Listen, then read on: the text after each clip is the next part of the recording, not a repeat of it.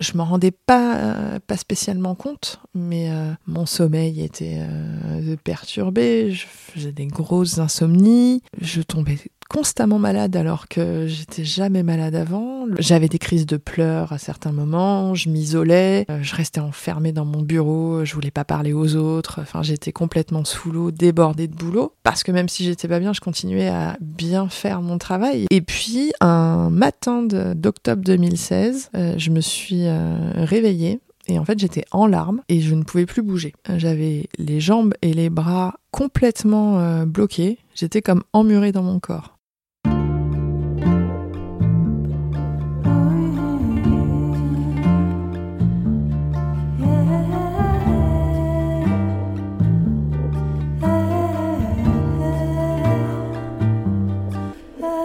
Bonjour, je suis Fanny. Vous avez atterri sur le podcast Résilience mon amour.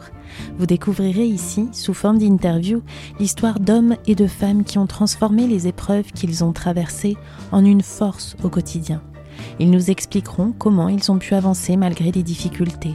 Au cours de récits poignants, sans détour et sans filtre, ils nous partageront leur vision de la résilience afin, je l'espère, de nous inspirer, de nous rassurer, de nous aider à cheminer. Bienvenue sur le podcast Résilience, mon amour.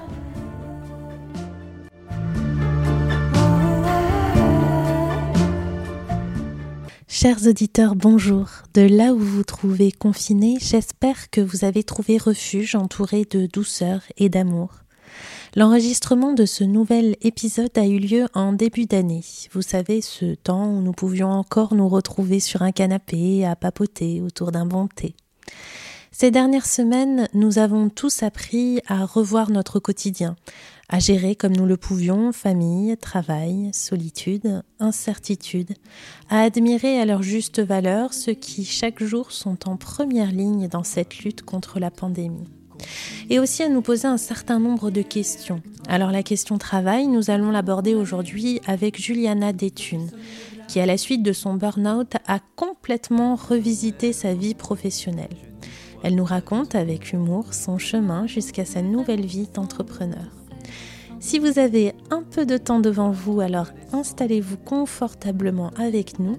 Nous allons parler vie de famille, télétravail, management bienveillant, résilience bien sûr, et même baby-foot dans la salle de pause. Alors à votre avis, Juliana, elle est pour ou elle est contre? Allez, avant de vous laisser en sa compagnie, écoutez-moi cette petite douceur de chanson confinée, composée et interprétée par les succulents Inès de Zorage et Étienne Champollion. Ah oui, j'allais oublier, si l'épisode vous a plu, n'hésitez pas à mettre 5 étoiles sur la plateforme d'écoute de votre choix et bien sûr à partager autour de vous, à votre famille, à vos amis et à toutes les personnes qui pourraient être intéressées par le podcast. Je vous souhaite une bonne écoute. Confiné, nez à nez avec moi, qu'est-ce que ça va donner? Ça va, reviens Confiné, nez à nez avec toi, notre amour condamné, faut-il sonner le glas?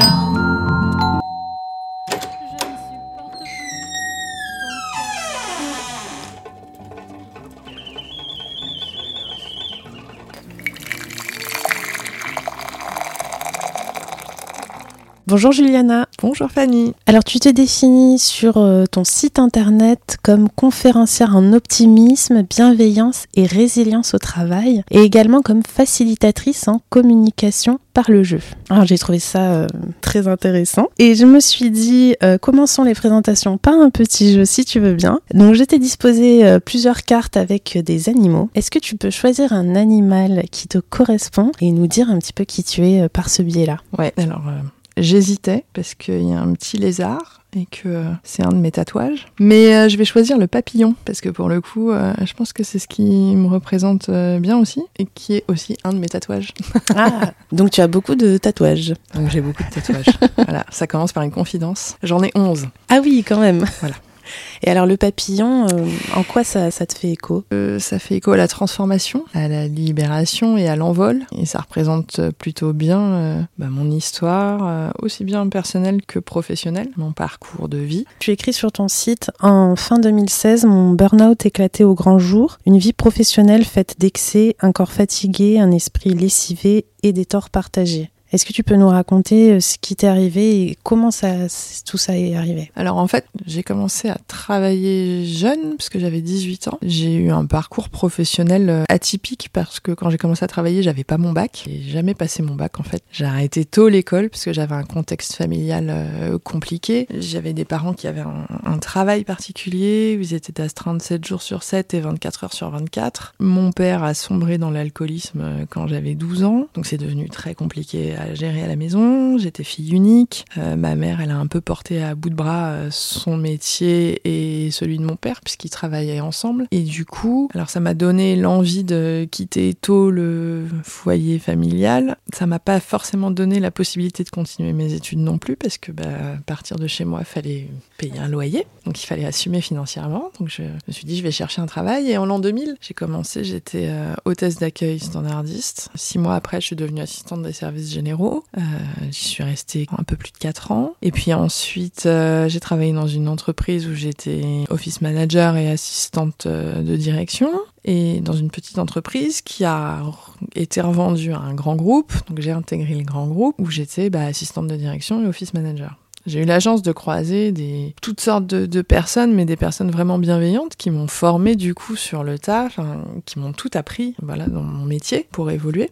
Et puis j'avais l'envie, j'étais motivée, j'avais vraiment envie d'apprendre plein de choses. Mais quand même, je me suis rendu compte que euh, le fait de pas avoir de diplôme, ça générait en moi quelque chose d'un peu particulier, c'était le syndrome de l'imposteur. C'est-à-dire que je me rendais compte que j'étais capable de faire plein de choses, que je faisais bien mon boulot, mais en même temps, euh, je me disais qui je suis pour mériter la place que j'ai aujourd'hui? Qu'est-ce qui fait que ce serait moi plutôt qu'une autre ou qu'un autre à ce poste-là? Est-ce que vraiment je vaux ce que je vaux? Enfin voilà, j'ai commencé à me poser plein de questions, j'avais j'avais plein de doutes. Puis j'avais beaucoup de gens qui me disaient mais si t'as pas de diplôme dans la vie, euh, ça va être compliqué. Enfin aujourd'hui, oui, ça fait longtemps que t'es dans l'entreprise, donc ça pose pas de soucis. Mais le jour où tu voudras partir, qu'est-ce que tu vas faire? Sans diplôme donc ça a commencé à me mettre plein de doutes en tête, euh, voilà. Et donc en 2014, je me suis décidée à faire une VAE pour passer un BTS assistante de direction trilingue. Donc je venais d'accoucher de mon deuxième enfant, euh, elle avait trois mois, je venais de reprendre le boulot à temps plein, je me suis lancée là-dedans. Mm. Euh, j'ai dit combien de temps il faut pour avoir son BTS en faisant une VAE. On m'a dit bah faut compter un an. J'ai dit mais c'est super long, enfin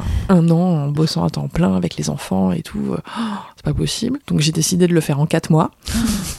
Quatre mois compliqués, mais bon, ça a marché parce qu'au bout de quatre mois, j'ai obtenu mon BTS. Et à partir de là, ça m'a quand même rassurée. Je me suis dit, bon, j'ai un emploi stable qui me plaît, j'ai un diplôme, si jamais j'ai envie de quitter cette entreprise pour aller ailleurs, ça sera pas compliqué, j'ai de l'expérience, etc. Donc voilà, euh, ça allait plutôt bien, euh, je bossais énormément, je comptais pas mes heures, très certainement aussi parce que euh, j'avais été habituée à ça depuis toute petite, le fait que je, de voir mes parents travailler tout le temps sans s'arrêter, enfin ma mère se levait à 5 heures le matin et se couchait à 11 heures le soir, mon père c'était sensiblement la même chose, donc j'avais un schéma en fait qui était pas vraiment le bon, mais je m'en rendais pas spécialement compte. Et puis j'aimais mon métier, donc euh, donc voilà, pour moi j'étais hyper investie, mais j'étais surinvestie aussi. Également adepte du, du présentéisme parce que euh, bah en France, on a quand même ce culte du présentéisme qui est, euh, qui est bien ancré. C'est-à-dire que si euh, tu pars du travail à 17h, on va te regarder, on va te dire euh, la fameuse phrase T'as pris ton après-midi. Mm. Donc j'avais tendance à rester tard au bureau parce que je voulais pas qu'on pense voilà, que j'avais pas de travail ou enfin,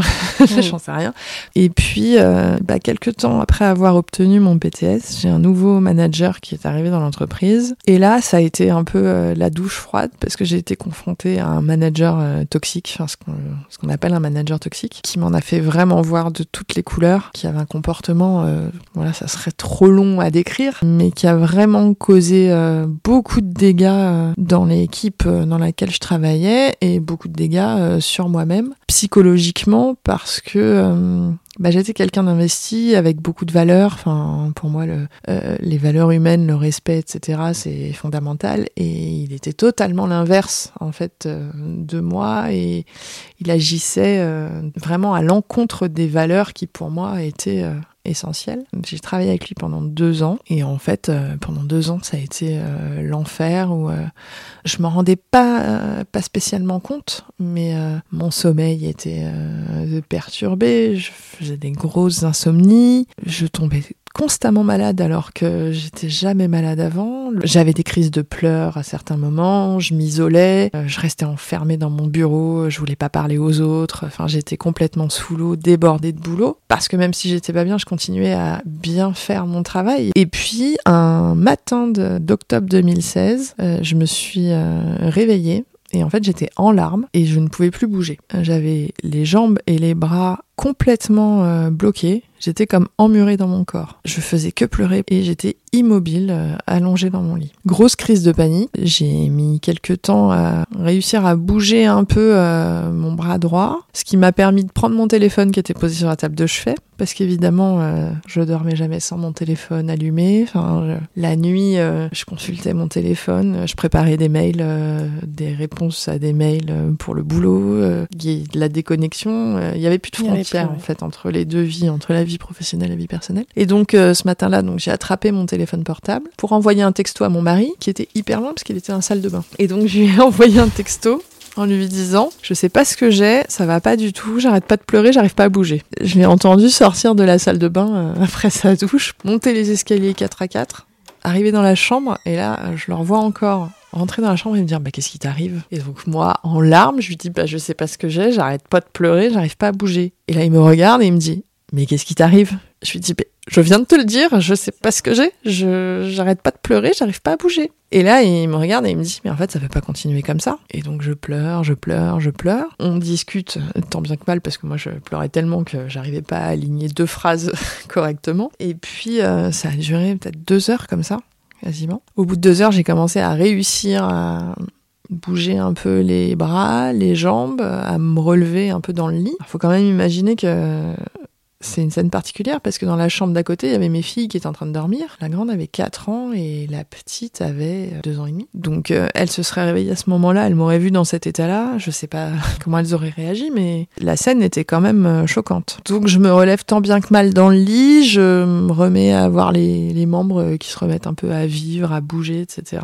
Et puis euh, je m'assois sur le bord du lit. Mon mari me regarde et il me dit bah qu'est-ce que tu fais? Et je lui dis bah je vais bosser. Et là il me dit non mais t'es sérieuse? Je dis bah ouais. Donc je me lève, je vais prendre ma douche. Je faisais mais je continuais toujours que euh, pleurer, à pleurer, à pleurer. Je prends ma douche, je pars travailler, je prends le train. Dans le train, j'ai fait que pleurer pendant tout le trajet. J'étais au téléphone avec une de mes chefs avec qui je m'entendais très bien, euh, dont je suis tr- encore très proche aujourd'hui. Et en fait, euh, j'ai passé tout mon trajet à l'écouter me parler, à essayer de me, de me remonter le moral. Ouais, Enfin, elle, elle savait, elle savait même pas quoi me dire. Elle était complètement euh, perdue, enfin, et attristée de me voir dans cet état-là. J'ai ouvert la porte de mon bureau, je me suis assise, et ce jour-là, la seule chose que j'ai réussi à faire, bah, j'ai allumé mon ordinateur et j'ai envoyé un mail en disant, voilà, salarié de l'entreprise depuis euh, 16 ans, je souhaite quitter l'entreprise. J'ai envoyé ce mail à mon boss et à mon président. Et au moment où j'ai appuyé sur entrée, il y a eu comme un- une sorte de libération qui s'est opérée. D'un coup, c'est c'est comme si l'oxygène euh, se remettait à passer normalement dans mon corps. Je me suis levée, je suis sortie de mon bureau, je suis allée à la machine à café. Et là, je me suis dit, ça y est, bah maintenant, ma vie va commencer. Tout s'est passé le même jour. Alors j'ai d'abord mon président qui m'a appelé. Dans les deux minutes euh, qui suivaient l'envoi de mon mail, il m'a appelé en me disant... Juliana, qu'est-ce qui se passe Euh, Venez me voir, on va discuter. Enfin, je lui ai fait comprendre qu'il savait très bien euh, les soucis qu'il y avait parce que je l'avais déjà alerté. Tu en avais parlé.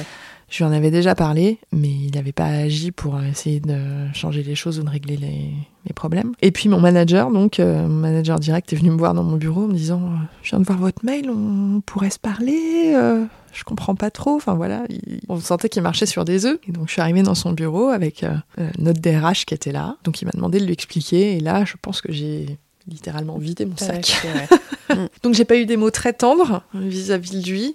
Je lui ai dit tout ce que je lui reprochais et qu'en tout cas c'était plus possible pour moi de travailler avec lui. Et donc, je prenais la décision de partir. Alors, ils ont essayé de m'en empêcher, etc. Parce que, parce que j'avais un poste euh, pivot dans l'entreprise, parce que j'étais là depuis très longtemps, parce que mine de rien, j'avais pas de binôme et que du coup, ils se rendaient compte qu'il allait avoir un souci pour eux pour gérer les dossiers en cours personne n'est irremplaçable, mais le fait est que dans les entreprises, très souvent, euh, on a tendance à ne pas prévoir euh, de mettre des binômes à certains postes, euh, ce qui génère un mal-être parce que les gens qui sont débordés de boulot bah, n'ont personne sur qui s'appuyer. Ils portent tout. Voilà, ils portent tout sur leurs épaules et à bout de bras et c'est compliqué. Donc ils ont essayé de me faire changer d'avis, mais ça n'a pas marché. Je crois que ce jour-là, ma décision, elle était vraiment prise. Le fait de me voir physiquement dans la situation Mm. dans laquelle j'avais été quelques heures auparavant, je pense que ça m'a vraiment fait peur et que ça m'a fait prendre conscience de, De là où t'en je- étais de arrivé. là où j'en étais arrivée. Et puis le fait de penser à mes enfants, quoi, de me dire euh, mes filles m'auraient vu dans cet état-là, euh, ça aurait pas été possible. Sachant que quelques mois avant, ma grande, donc qui avait 4 ans, un soir j'étais rentrée à la maison en larmes parce que j'avais passé une journée horrible. Enfin voilà, régulièrement. euh, je- Et un soir où je rentrais, il était 21h, quelque chose comme ça. Ma fille, qui était censée dormir, en fait, ne dormait pas. Je ne le savais pas, mais en mettant la clé dans la serrure, j'ouvre. euh, Et là, je me retrouve nez à nez avec ma fille, ce que j'avais pas du tout prévu. Elle me voit en train de pleurer. Elle me prend dans ses bras. Et elle me dit, tu sais maman, moi ton chef, je l'aime pas parce qu'à cause de lui, t'es tout le temps triste et en plus je te vois jamais.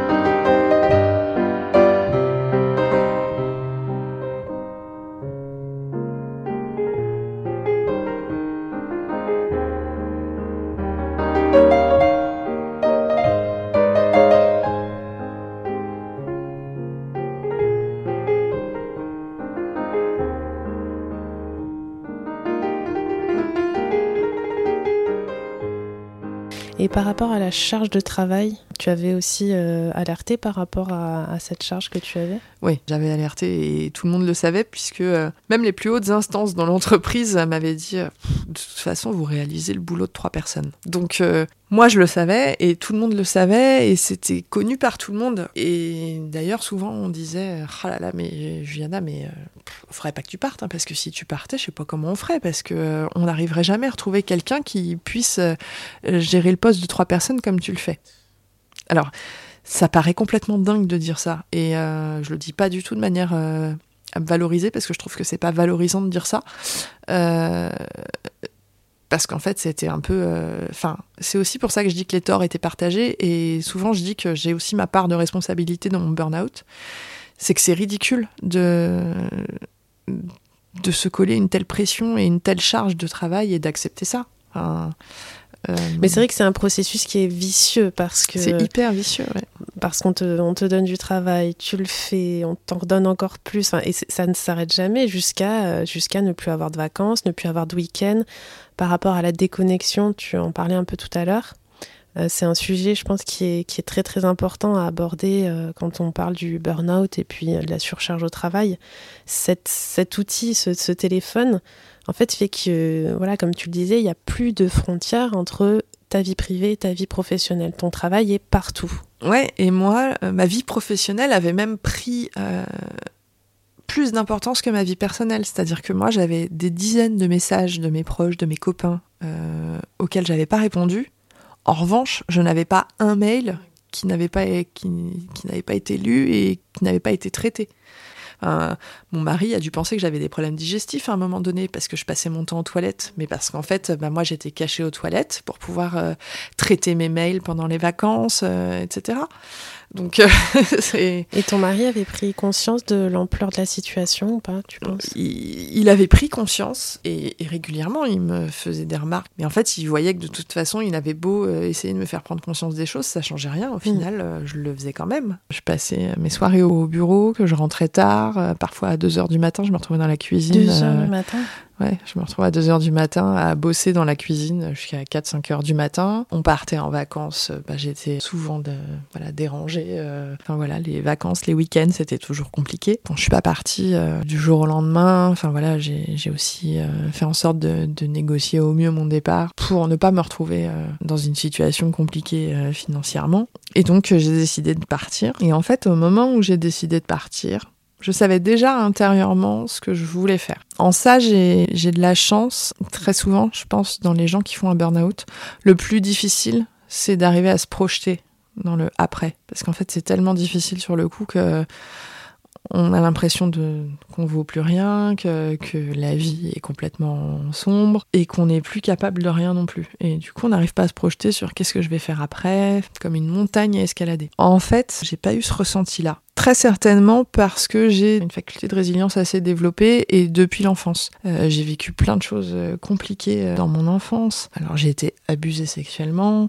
j'ai vécu l'alcoolisme de mon père, enfin voilà. Tout ça c'est des choses très difficiles mais qui ne m'ont jamais fait sombrer. J'ai toujours réussi à m'appuyer sur ça pour en faire une force euh, qui m'a donné l'envie d'avancer et d'avancer encore plus. Et je pense que quand j'ai fait mon burn-out, bah, j'ai cette résilience-là qui a encore agi et qui m'a permis de me dire, euh, ok, il vient de m'arriver ça, et c'est difficile, et oui, ça va être euh, certes compliqué, mais je sais que je suis capable de faire des choses, et puis euh, la vie s'arrête pas aujourd'hui, je vais faire ce que j'ai envie de faire. Et donc j'ai décidé de me reconvertir dans ce qui me passionnait depuis toujours, parce qu'en fait mon métier c'était d'être office manager et assistante de direction, et donc mon métier c'était d'accompagner les dirigeants de l'entreprise au quotidien, mais aussi les collaborateurs, de faire en sorte que tout soit fluide dans l'entreprise, que l'organisation soit la plus simple possible, les process pour que tout roule, que la communication fonctionne bien, de résoudre les problèmes de chacun pour que chacun puisse réaliser au mieux ses missions et soit bien euh,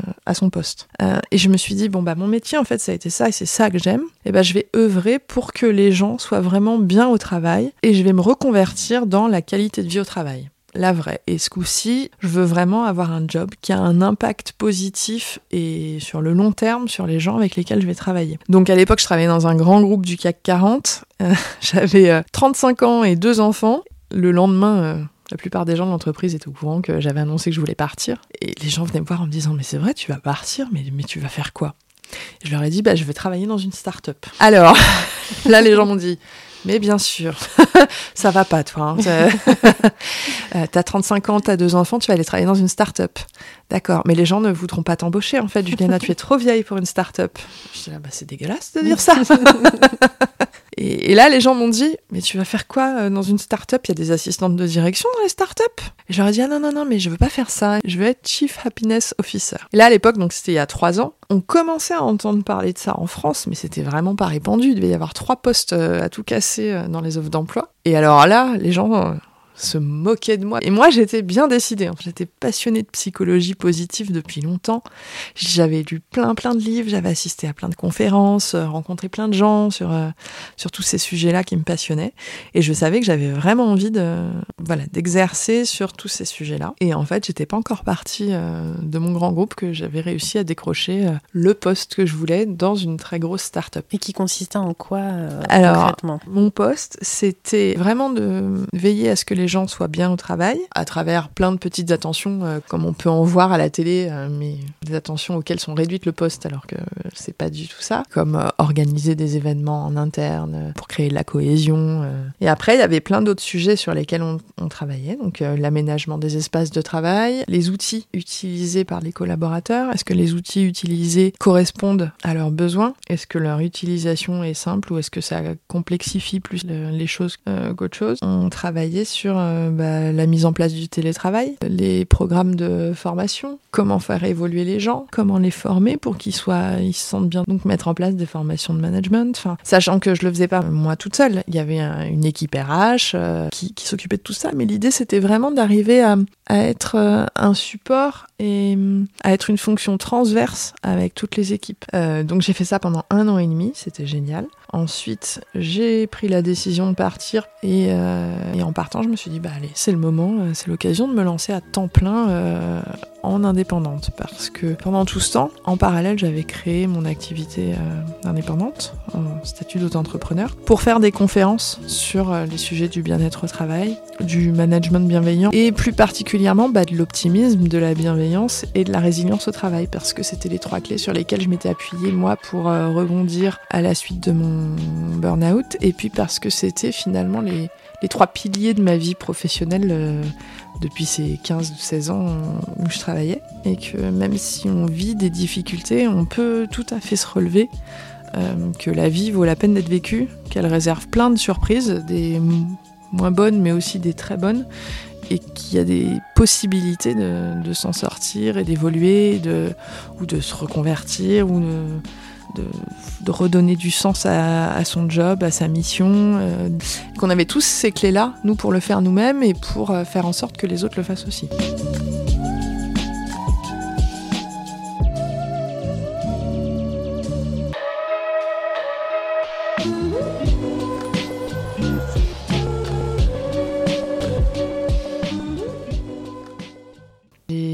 Commencé à faire des conférences par le, voilà, des amis qui m'ont sollicité. Et puis, euh, et puis en fait, ça a plutôt bien marché. Mes prises de parole euh, voilà, avaient, plaisaient. J'ai été contactée pour euh, participer à un concours dans le cadre du salon du management. Un peu un concours d'éloquence, on va dire. J'ai participé à ce concours parce que moi, bêtement, quand on me propose un truc, on me dit chiche, bah, je réponds chiche. Donc j'ai participé à ce concours. il fallait prendre la parole de manière un peu particulière devant euh, tout un public et un jury de PDG d'entreprise. J'ai gagné le prix du public. Donc derrière, bah, ça, a aussi joué dans le développement de mon activité. J'ai été sollicitée pour faire d'autres conférences. Et puis ensuite, j'ai été sollicitée pour euh, devenir intervenante euh, dans une école de commerce auprès de Master 2 RH et puis dernièrement de bachelor troisième année, pour intervenir sur le sujet du bien-être au travail et de la performance et des conditions de vie au travail. Aujourd'hui, je fais, je fais des conférences en entreprise, dans les événements. J'interviens aussi dans les écoles, alors là, bénévolement, mais j'interviens dans les collèges et les lycées euh, pour raconter mon histoire euh, aux jeunes, mon histoire personnelle euh, et mon histoire professionnelle. Euh, et leur délivrer des messages euh, voilà, liés à la confiance, à l'estime de soi, à l'optimisme, à la bienveillance, euh, à l'écoute, à la communication, à la résilience, enfin à, à tous ces sujets qui sont hyper importants et Surtout auprès des enfants. Et ouais, les jeunes ont besoin d'entendre ça, euh, d'entendre des messages positifs et des témoignages de vie. Et... Tu as parlé à plusieurs reprises du management bienveillant. Mm. Alors c'est vrai que le mot bienveillant, on l'entend beaucoup, beaucoup. Mm. Qu'est-ce que tu mets derrière le management bienveillant? Et toi, par rapport aux managers que, que tu as rencontrés, est-ce que tu penses qu'il y a des choses que tu aurais pu dire ou faire qui auraient pu faire changer un petit peu les choses? Alors, le management bienveillant, Déjà, moi, je pense que je l'ai connu au tout début de ma carrière professionnelle quand j'avais 18 ans. Euh, mon premier manager était le manager bienveillant par excellence. J'ai eu une chance inouïe de, de, tomber sur lui et de travailler avec lui pendant plus de 4 ans. C'était un manager bienveillant, c'était quelqu'un qui était à l'écoute déjà. Il était à l'écoute de mes ressentis, euh, moi, dans le cadre de mon travail, euh, à l'écoute des problèmes que je pouvais euh, lui faire remonter. Il savait mouiller la chemise pour régler les problèmes, c'est-à-dire que il allait pas se, défausser ou ne pas porter la responsabilité de, de problèmes quand il pouvait euh, en arriver dans le service. Et puis, il savait communiquer. Sa porte était toujours ouverte pour ses collaborateurs. Il y avait énormément de respect. Dire bonjour le matin, venir euh, le matin, arriver, et la première chose qu'il faisait, bah, il posait son manteau, il sortait de son bureau et il venait me dire bonjour. Et inversement. Et ça, bah, ça paraît tout bête. Mmh, mais c'est euh, tout simple, mais ça... Euh, c'est aussi comme ça qu'on crée un climat euh, favorable avec ses équipes. Et puis, il exprimait euh, sa reconnaissance, euh, sa reconnaissance du, du, travail bien fait. C'est-à-dire que dès que j'atteignais un objectif ou que je réalisais ma mission euh, correctement et ça avait un impact positif, il n'hésitait pas. Il venait me, me, remercier pour le bon boulot que j'avais fait. Il me faisait confiance. Il, il me confiait des missions qui pouvaient paraître ambitieuses par rapport à mes compétences, ma formation, etc. Mais il me les confiait en montrant qu'il avait confiance en moi et qu'il était persuadé que j'allais y arriver sans souci. Mm.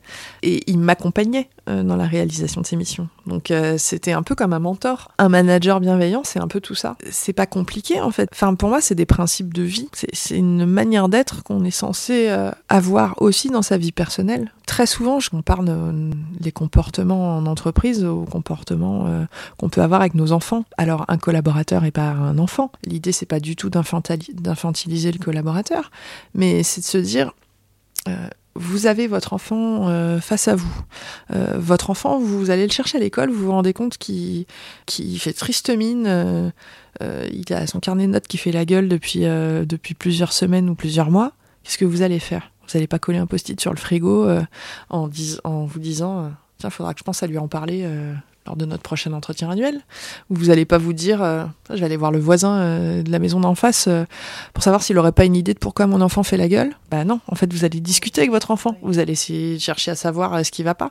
Bah en fait un manager avec son collaborateur c'est le même principe. Si on a le sentiment qu'il y a quelque chose qui va pas, il... pourquoi ne pas aller discuter avec la personne, échanger, communiquer, être à l'écoute, une vraie écoute active pas juste entendre, mais vraiment écouter euh, avec attention. Alors simple, c'est vrai, tout ce que tu dis, mais qui demande peut-être euh, une certaine maturité, une certaine prise de recul, une bonne connaissance de soi. Et c'est pas le cas de tous les managers. Et peut-être qu'effectivement, il y a aussi des personnes qui se retrouvent à un poste à un moment donné sans avoir justement euh, ce recul-là sur les choses et la capacité de le transmettre. Oui, alors déjà, on a très souvent tendance en France à placer à des postes de management les gens qui sont là depuis très longtemps dans l'entreprise. Parce que si tu là depuis longtemps dans l'entreprise, bah, au bout d'un moment, euh, tu mérites d'être manager. Ou alors on fait gravir les échelons aux gens mais euh, sans vraiment euh, considérer leurs compétences euh, propres, et ce qui fait qu'au bout d'un moment, ils, atteignent leur seuil d'incompétence. Le principe de Peter, hein, c'est tout simple, mais tout le monde n'est pas forcément prêt à être manager, et puis être manager, c'est pas une fin en soi. Euh, et, c'est parfois ce qui pêche dans les entreprises, c'est qu'il y a des gens qui sont à des postes de management alors qu'ils ne devraient pas y être. Il y en a qui ont été placés à des postes de manager alors qu'ils n'avaient pas envie, mais on leur avait fait comprendre que euh, de toute façon il fallait qu'ils prennent ce poste-là, et du coup ils le vivent mal et ils l'exercent pas forcément de la bonne, manière. Et puis après, il y a, y a aussi un souci parfois d'ego. Je suis un poste de manager, euh, donc je dois me comporter de manière euh, autoritaire où je dois euh, savoir euh, gérer mes équipes avec une, une main de fer pour que ça avance. Et c'est utiliser la mauvaise technique, mais parfois on en prend conscience trop tard, une fois que le mal est déjà fait. Mais ça, ça peut être lié à plein de choses. Ça peut aussi être lié à la, façon dont on a été élevé, parce qu'on peut aussi être amené à reproduire parfois bah, ce qu'on a vécu. Enfin, Moi, par exemple, j'ai été élevé avec des parents qui bossait beaucoup, bah, je pense que ça a, ça a un lien avec le fait que je travaillais énormément et que je me fixais pas de limites, parce que j'avais jamais été habituée à avoir des limites. Euh, dans le monde du travail. Donc oui, c'est pas forcément évident, mais c'est aussi pour ça que je fais des conférences, pour faire prendre conscience de toutes ces petites choses hyper simples qu'on a tendance à, à, perdre de vue euh, en ayant la tête, dans, le guidon, euh, et puis le burn-out, c'est un sujet encore tellement tabou dans les mm. entreprises. Enfin, moi, je le vois tous les jours hein, euh, euh, à travers les, entreprises qui me sollicitent. Euh, il y a ceux qui ont conscience qu'il y a des soucis et qu'il faut agir pour, pour vraiment améliorer le, bien-être des gens et, et, les comportements dans l'entreprise. Et puis, il y a ceux qui ont conscience qu'il y a un souci mais qui ne veulent surtout pas agir là-dessus parce que En gros, faut éviter de remuer la merde, quoi. oui, et puis c'est reconnaître euh, qu'il y a un problème à un moment donné dans l'entreprise. Et, et on n'aime pas forcément reconnaître euh, qu'il y a un problème. Aujourd'hui, tu es travailleur indépendant. C'est vrai que quand on parle du burn-out, on pense quasi systématiquement euh, salariat, entreprise, manager, euh, etc. En, en tant que travailleur indépendant, aujourd'hui, comment tu gères justement cette frontière qui est fine entre la vie professionnelle et la vie privée? Alors moi, je la gère, euh, je la gère bien peut-être parce que euh, j'ai fait ce burn-out qui euh, a un peu remis les choses en place dans ma tête. Donc je sais que quand je me suis lancée, c'était très clair sur le fait qu'il y avait ma vie professionnelle en tant qu'indépendante et ma vie personnelle. Si je me suis lancée en indépendante, c'était aussi pour pouvoir mieux gérer euh, l'équilibre et trouver un meilleur équilibre entre ma vie professionnelle et ma vie personnelle. Donc c'était très clair pour moi dès le départ. Après j'avais conscience aussi que bah, être travailleur indépendant c'est beaucoup de boulot parce qu'on doit tout faire euh, tout seul. Mais ça me faisait pas peur et puis en fait finalement je c'est pas trop compliqué parce que euh, j'ai réussi à trouver une bonne organisation. Je pense que c'est un peu un peu la clé pour moi d'avoir une une bonne organisation. C'est plutôt bien découpé dans mes journées ou dans mes semaines. Et puis je veille aussi à ne pas tout accepter ou à ne pas euh, trop en faire. Euh, alors évidemment, quand on est indépendant, on a euh, une pression supplémentaire parce que sait sait qu'il faut qu'on gagne notre vie et que si on n'a pas de chiffre d'affaires qui rentre, ça va être compliqué. Mais je pense qu'il est aussi important de prendre conscience que le chiffre d'affaires qu'on va réaliser, il faut qu'il permette de combler nos charges et nous permettre de vivre euh, normalement, mais il n'est pas forcément nécessaire de, de faire beaucoup plus euh, que nécessaire. En tout cas, euh, pas au point de se pourrir l'existence et de voilà de ne plus avoir de, de vie personnelle. Et ça, je dis pas que tous les entrepreneurs sont comme ça, mais je pense que parfois on peut avoir tendance à se dire euh, ah ouais mais enfin quand on a une activité qui marche bien par exemple, on peut avoir tendance à se dire bah je veux bosser encore plus, Mm. encore plus parce que comme ça je vais gagner encore plus et puis euh, comme ça ça sera bien. Mais c'est un cercle vicieux euh, qui peut s'installer aussi et qui peut être difficile euh, à briser. Et donc euh, moi je fais euh, assez attention à ça. Et au niveau des horaires, de tes horaires de travail, euh, tu as instauré quelque chose de plutôt fixe. Euh, comment ça se passe euh, le week-end? Est-ce que tu arrives à complètement couper? Parce que c'est pas facile de justement couper quand c'est son activité, son, son projet. Alors c'est pas facile de couper, d'autant plus que moi il y a une partie de mon activité professionnelle qui est beaucoup liée aux réseaux sociaux, puisque je communique beaucoup, euh, notamment sur LinkedIn, et que c'est aussi ça qui participe à ma notoriété, au bouche à oreille, etc. Euh, C'est pas forcément facile de couper non plus parce que moi je suis une passionnée et que du coup euh, j'ai toujours envie de, lire euh, plein de choses sur euh, les sujets que je peux être amenée à traiter, etc. Mais je me suis quand même instauré euh, des règles et une certaine routine. Donc en fait, moi je travaille euh, au quotidien euh, comme si je travaillais dans un bureau. Moi ou mon mari, on- le matin, on pose les enfants à l'école et après je travaille souvent de chez moi. Mais du coup, je me mets à travailler euh, après avoir déposé les enfants à l'école et je fais en sorte d'arrêter de, travailler euh, pour aller les chercher à l'école, pour ne pas aller les chercher trop tard à l'école aussi, parce que le but en se mettant indépendante, c'était aussi de pouvoir plus profiter avec les enfants et d'arrêter de courir pour arriver cinq minutes avant l'heure fatidique de la Mm. fermeture de la garderie. Et je- j'essaye de m'y tenir. Donc en revanche, mes journées sont très remplies. Je perds peut-être moins de temps aussi par rapport à quand j'étais en entreprise parce que, alors, premièrement, je travaille toute seule, donc il y a personne pour me déranger. Euh, J'adore travailler euh, de chez moi. J'ai pas de, je suis pas attirée. Il y a des gens qui n'arrivent pas du tout à travailler de chez eux, euh, qui ont Mm. peur d'être distraits, etc. Moi non, euh, j'adore ça et je suis hyper concentrée dans ce que je fais. Et du coup, j'ai des journées très remplies, euh, mais euh, très productives Mm, mm. et qui me permettent du coup le soir de ne pas avoir à me remettre dans le boulot. Mm. Alors après, ça peut arriver euh, si j'ai une demande d'un client, euh, voilà, qui a besoin que je lui envoie euh, euh, quelque chose pour une conférence ou quoi, bah, de mettre dessus. Alors oui, pendant les vacances, je bosse un peu, mais on sait que ça fait partie du jeu et je vais pas bosser toutes mes vacances euh, non plus. Donc voilà, si c'est un petit peu par-ci par-là. En tout cas, c'est moi qui choisis. Oui, voilà. Et, tu mets coup, le sens aussi C'est conscient. euh. Je le fais pleine conscience. Euh, et, et ça, c'est important. Qu'est-ce que tu, portes comme message euh, dans tes conférences ou auprès des salariés que tu rencontres ou des managers justement? Euh, bah, très souvent, je porte un message très simple, c'est euh, laisser les salariés s'organiser comme ils l'entendent. Un, salarié sait très bien généralement ce qu'il a à faire. il, il connaît son poste, il connaît ses missions. Les gens,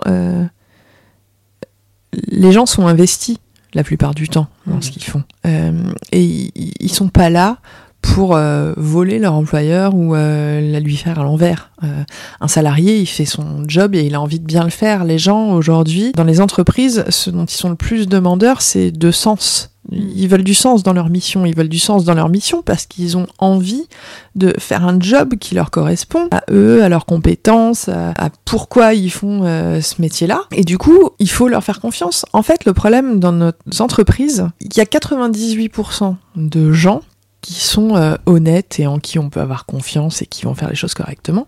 Et puis il y a 2% des gens qui vont avoir envie d'essayer de, de gruger ou de tromper l'autre. Et nous, dans nos entreprises, on construit tout pour faire en sorte que ces 2% ne puissent pas agir. Mais on devrait se focaliser sur les 98% qui sont euh, consciencieux et en qui on peut avoir confiance.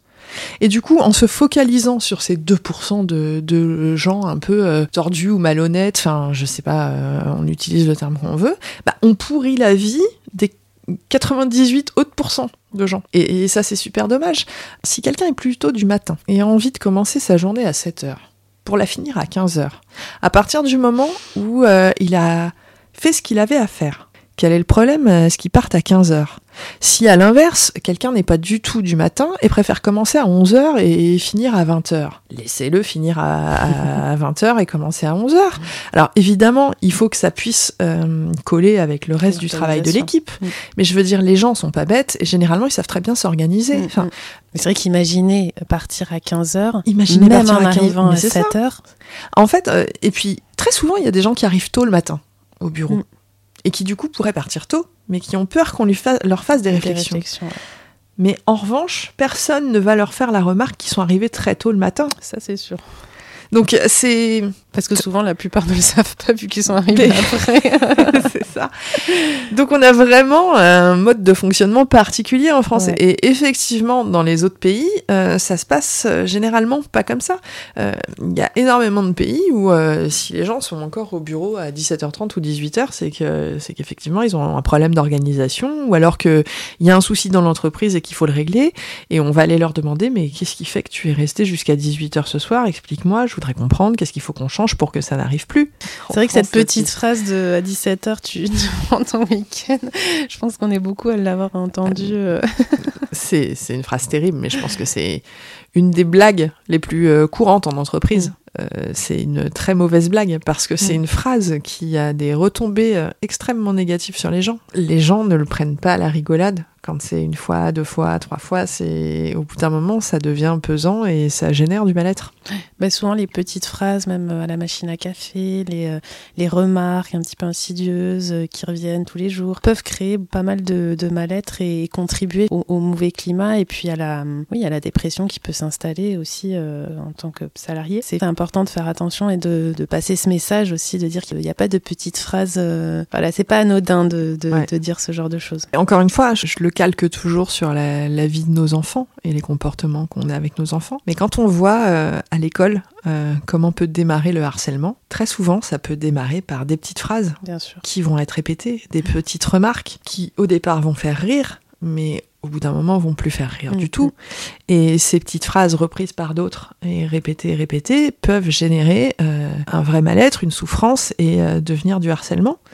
Et ben en entreprise, c'est exactement la même chose, quoi. C'est Tout à l'heure, tu parlais du sens et on a parlé du bien-être au travail. Aujourd'hui, on voit de plus en plus d'entreprises, alors euh, souvent dans des startups où il y a des espaces euh, justement bien-être. euh, alors on prend souvent, très souvent, on entend euh, le- l'image du baby-foot, euh, de, la, de la salle un peu euh, relaxation. Tu as quel avis sur, euh, sur, ce, sur ça?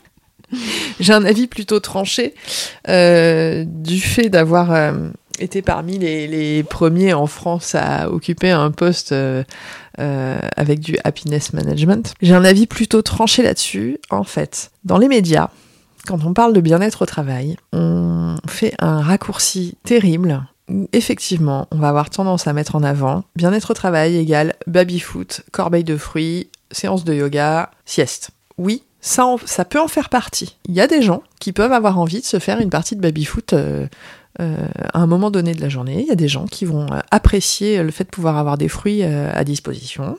Il y a des gens qui vont adorer avoir la possibilité de faire du sport à leur bureau après le travail. Pourquoi pas? Après, il faut pas tout résumer à ça. Euh, le bien-être au travail, c'est pas que ça. Le bien-être au travail, c'est aussi et surtout des comportements en entreprise. C'est vraiment la base de tout. Euh, donc, il faut vraiment réussir à comprendre que le bien-être au travail, c'est un ensemble de choses euh, matérielles et immatérielles.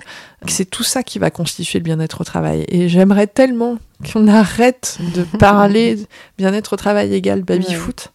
T'as la sensation, toi, qu'il y a des entreprises qui, qui se disent bon, bah, euh, on a mis ça en place, il y a une petite salle relaxation, euh, c'est bon Il y a beaucoup d'entreprises qui font euh, ce que j'appelle du happiness marketing. Mm.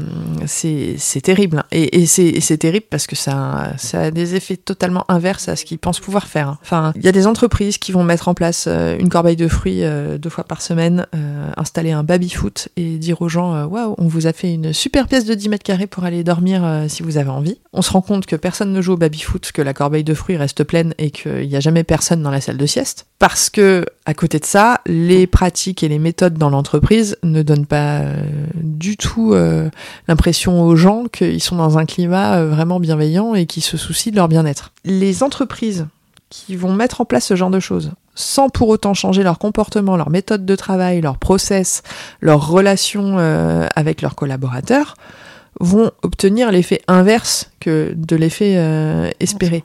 Euh, les salariés ne sont pas dupes. Mm. Quand il y a des problèmes dans l'entreprise et qu'il y a des personnes qui sont en situation de souffrance ou de mal-être, si on leur met un baby-foot et une corbeille de fruits, mais que derrière, rien ne change en matière d'organisation, de, relations interpersonnelles, ça va avoir l'effet totalement inverse dans le sens où le salarié va avoir tendance à se dire mais il se fout de ma gueule. lui. moi, Enfin, mm.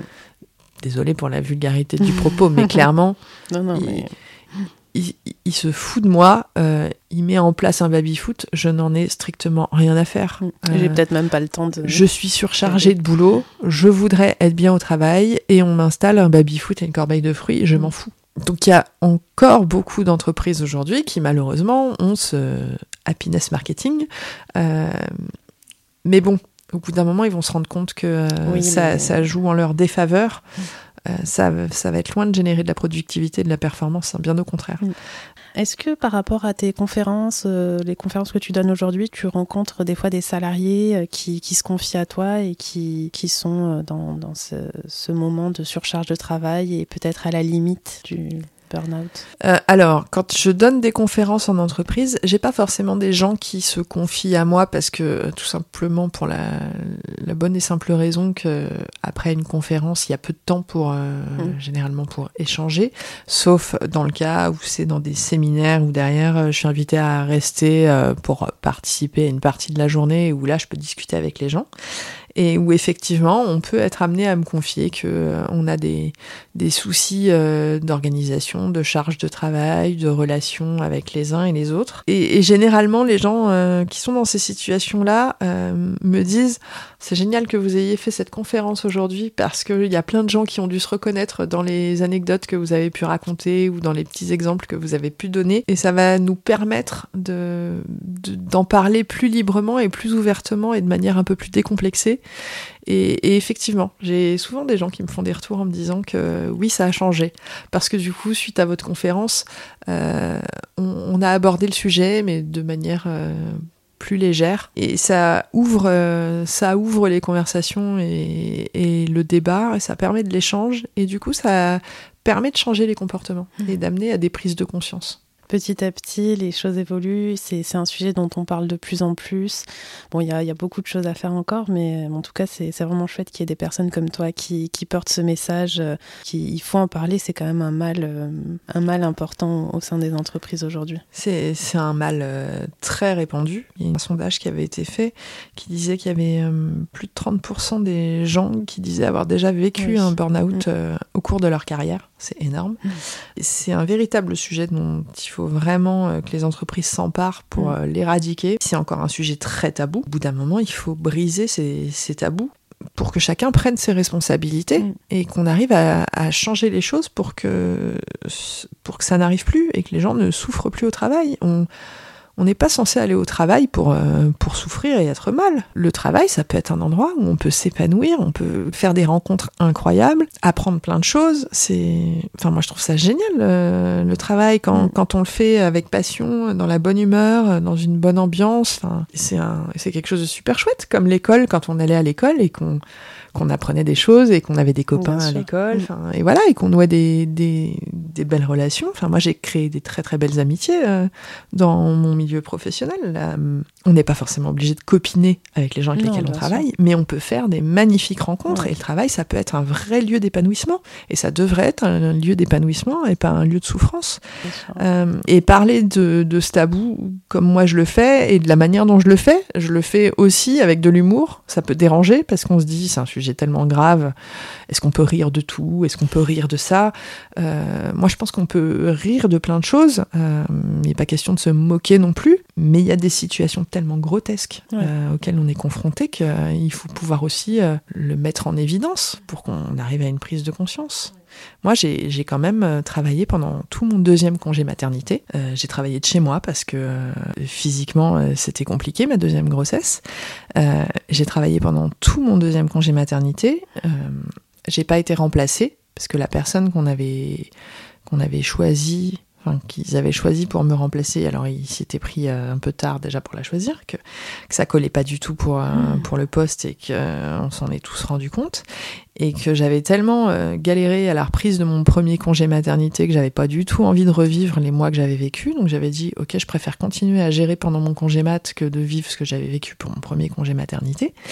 Mais du coup, j'ai travaillé pendant tout mon deuxième congé maternité. Le jour de mon accouchement, j'étais avec mon téléphone à la main en train d'envoyer des mails. J'ai fait déclencher mon accouchement. Euh, j'ai choisi la date de mon accouchement pour le faire déclencher pour que je puisse accoucher à un moment où ça serait le moins problématique pour moi pour que je puisse continuer à gérer les dossiers que je gérais. Donc on en arrive à des situations Ouais. complètement euh, Ouais, ubuesque, ubuesques, ridicules et dramatiques. Enfin, je veux dire, euh, et j'en suis en partie responsable. Parce que c'est moi aussi à un moment qui ai dit je préfère bosser moi pendant mon congé mat plutôt que de vivre ce que j'ai vécu pendant mon premier congé mat. Mais ils en étaient responsables aussi parce qu'ils m'avaient fait vivre l'enfer à mon retour de congé maternité où j'étais surchargée de boulot, où mon remplacement s'était pas forcément bien passé. Et que du coup, pour mon deuxième congé maternité, au lieu d'apprendre de leurs erreurs, bah, ils avaient refait la même chose, enfin, ils n'avaient pas cherché à trouver de solution. Donc on a tous notre part de responsabilité, mais oui, on arrive à des situations complètement grotesques et, euh, et dans mes conférences, je peux être amenée à le raconter de, de manière euh, très humoristique, mais aussi pour me moquer de moi-même et de, de ces situations euh, euh, juste débiles. on peut faire passer plein de messages avec l'humour. Et puis c'est important aussi de, de rire parce qu'au final, euh, il y a tellement de belles choses derrière Mm. qui peuvent arriver que... Oui, c'est ça, c'est c'est toujours l'histoire du papillon. euh, c'est vrai que quand on voit où t'en es aujourd'hui, ça, hum, voilà, ça, ça permet aussi de prendre du recul sur, euh, sur ces situations qui, sur le moment, peuvent paraître tellement importantes, tellement stressantes et dramatiques. Finalement, voilà, euh, là, ça fait euh, trois ans. Mm. En trois ans, t'as quand, même, euh, t'as quand même parcouru un chemin euh, vraiment riche et intéressant. Mm. Et, et finalement, ça prend son sens justement aujourd'hui dans l'activité que tu exerces. Donc Et ouais. Ouais, et je raconte tout ça dans un livre que je viens de finir d'écrire, qui est entre les mains d'un éditeur en ce moment. Euh, Et qui devrait sortir. qui, euh, ben, j'attends la réponse, euh, mais qui devrait sortir un livre témoignage, pareil, avec euh, et de l'émotion. Je raconte toute mon histoire, mais aussi beaucoup d'humour, euh, et puis euh, bah, de l'optimisme et de la bienveillance et de la résilience. C'est vraiment les fils conducteurs de, mon histoire et que j'ai retracé dans ce livre pour essayer d'inspirer les gens et d'inspirer positivement les gens et de leur, leur redonner espoir parce que euh, tout n'est pas perdu loin de là. Et alors ta petite fille qui, euh, qui ce jour-là t'a pris dans les bras et t'a dit euh, il, est, il est méchant ton employeur. Et alors ma petite fille, euh, elle- ma petite fille aujourd'hui, donc elle a 7 ans. Et euh, deux anecdotes. Euh, quand je travaillais dans la grande start-up euh, où j'ai exercé en tant que, que CHO, entre autres, euh, j'avais organisé un jour un, un arbre de Noël. Donc on avait fait venir les, les enfants de nos salariés. Et donc j'avais fait venir mes enfants. Et euh, on travaillait, on était basé à Strasbourg-Saint-Denis, donc un quartier euh, hautement connu euh, pour certaines activités un peu particulières nocturnes. Et j'ai un de mes collègues qui dit à ma fille, il lui dit, dis donc, tu sais ce qu'elle fait comme travail, ta maman, chez nous? Parce que c'était un peu particulier de s'occuper du happiness management. Et ma fille le regarde et elle lui dit, euh, oui, ma maman, elle s'occupe de faire plaisir aux gens, de donner du plaisir aux gens. C'est génial. Ça nous a valu euh, un gros, gros moment de rigolade avec les collègues. Parce que je me suis dit, si elle dit ça à l'école à sa prof et que sa prof sait où je travaille, ils vont se poser des questions sur mon métier et ma reconversion professionnelle. et dernièrement, il y a un mois, euh, je récupère mes filles à l'école et je récupère un colis dans la boîte aux lettres. Je savais que j'avais un colis qui est arrivé que j'attendais. Et donc le colis est un peu lourd. Et je dis à ma fille, pousse-toi s'il te plaît, euh, laisse-moi passer parce que euh, euh, le colis est lourd, faut pas que je fasse tomber, c'est pour mon travail.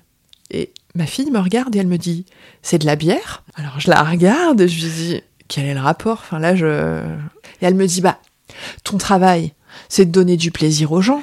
Alors tu leur as acheté de la bière? C'est trop mignon. Et là, je me suis dit, bon, elle n'a pas encore bien compris, elle non plus, le concept du bien-être au travail et de la qualité de vie au travail. Le raccourci est un peu sensiblement le même que le raccourci de certains médias encore aujourd'hui. En revanche, elle, elle sait maintenant qu'on peut donner du plaisir aux gens au travail Ouais. et qu'on peut euh, être heureux au travail. Ouais. Et je me dis que ça, c'est quand même une super grande fierté pour moi parce qu'il y a trois ans, euh, pour elle, le travail, c'était quelque chose Ouais. qui faisait souffrir, qui faisait pleurer et qui empêchait les adultes de voir leurs enfants. Mm. Donc euh, je me dis qu'en ça, euh, C'est quand même. ouais. la reconversion a bien fonctionné Mm. aussi. Et puis avoir une maman qui est heureuse et épanouie, donc ça c'est C'est ça, important. exactement. Merci beaucoup de nous avoir raconté ton histoire. S'il y a des personnes qui veulent euh, justement aller te rencontrer sur Internet, écouter un petit peu tes, tes, tes vidéos ou même sur euh, LinkedIn, justement, tu es assez présente, ça se passe où? Alors, sur mon site internet, www.julianadetune.com, sur LinkedIn, où c'est vraiment la plateforme sur laquelle je, je publie le plus et j'échange le plus, on peut m'envoyer des mails, des messages privés sur LinkedIn ou me contacter par mail. Il y a mon adresse mail euh, sur LinkedIn. Et puis sinon, bah, euh, dans la rue, dans les transports en commun, Si euh, dans les parcs, euh, à Paris ou en province, vous pourrez très bien me croiser. avec une bonne bière. dans un bar avec une bonne bière, parce que oui, effectivement, je bois de la bière. hein, vous l'aurez compris. Merci beaucoup en tout cas et on te souhaite, euh, enfin je te souhaite en tout cas beaucoup de réussite euh, dans, dans ton activité, tout ce que tu mets en place, euh, de- continuer à faire ce que tu aimes et ce qui te, ce qui te rend heureuse et épanouie. Eh ben, merci beaucoup, Fanny. Moi, si j'avais su, je ne t'aurais pas suivi. Tu m'avais dit que tu habitais un palais joli. J'ai peut-être tu la réalité, oui. Je voulais tant que tu passes avec moi la pandémie. C'est vrai, Confiné, nez à nez avec toi, qu'est-ce que ça va donner? Deux fous sous le même Et toit. on n'a même pas de chat. Confiné, Nez à nez avec toi, notre amour condamné. Faut-il sonner le glas? On verra, On verra. on verra.